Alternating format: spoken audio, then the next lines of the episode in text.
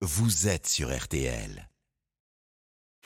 À présent, la situation en Ukraine. Le transport de céréales ukrainiennes bloqué ce dimanche en mer Noire. La Russie a suspendu l'accord qui est vital hein, pour euh, l'approvisionnement alimentaire mondial. Une décision que fustige Kiev, mais également Washington. RTL est en Ukraine. Direction le petit village de Lyubimivka. C'est l'un de ces villages libérés par euh, l'armée ukrainienne.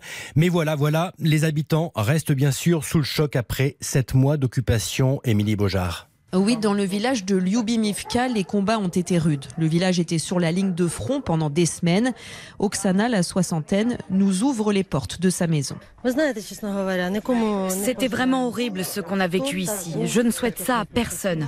Les deux derniers mois, on a vécu sous les bombardements permanents. C'était de la survie.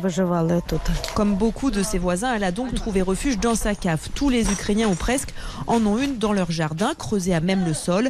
Elles servent normalement à stocker les conserves et les légumes. Oksana s'en est servie comme abri pendant les bombardements.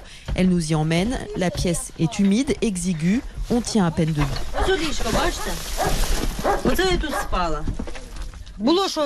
Voilà, c'est là où je dormais. J'y ai passé toutes les nuits pendant quatre mois. C'était terrifiant. On entendait toutes ces explosions et je me demandais si ma maison est touchée, est-ce que je survivrai sous les décombres? Oksana a survécu, mais elle doit maintenant affronter l'absence d'eau et d'électricité. Tous les réseaux ont été détruits. Alors en attendant, elle survit avec le bois et la nourriture qu'elle a stockée ces derniers mois. Émilie Beaujard, envoyée spéciale en Ukraine, et grand merci à Jonathan Griveau qui assurait la technique à ses côtés pour RTL.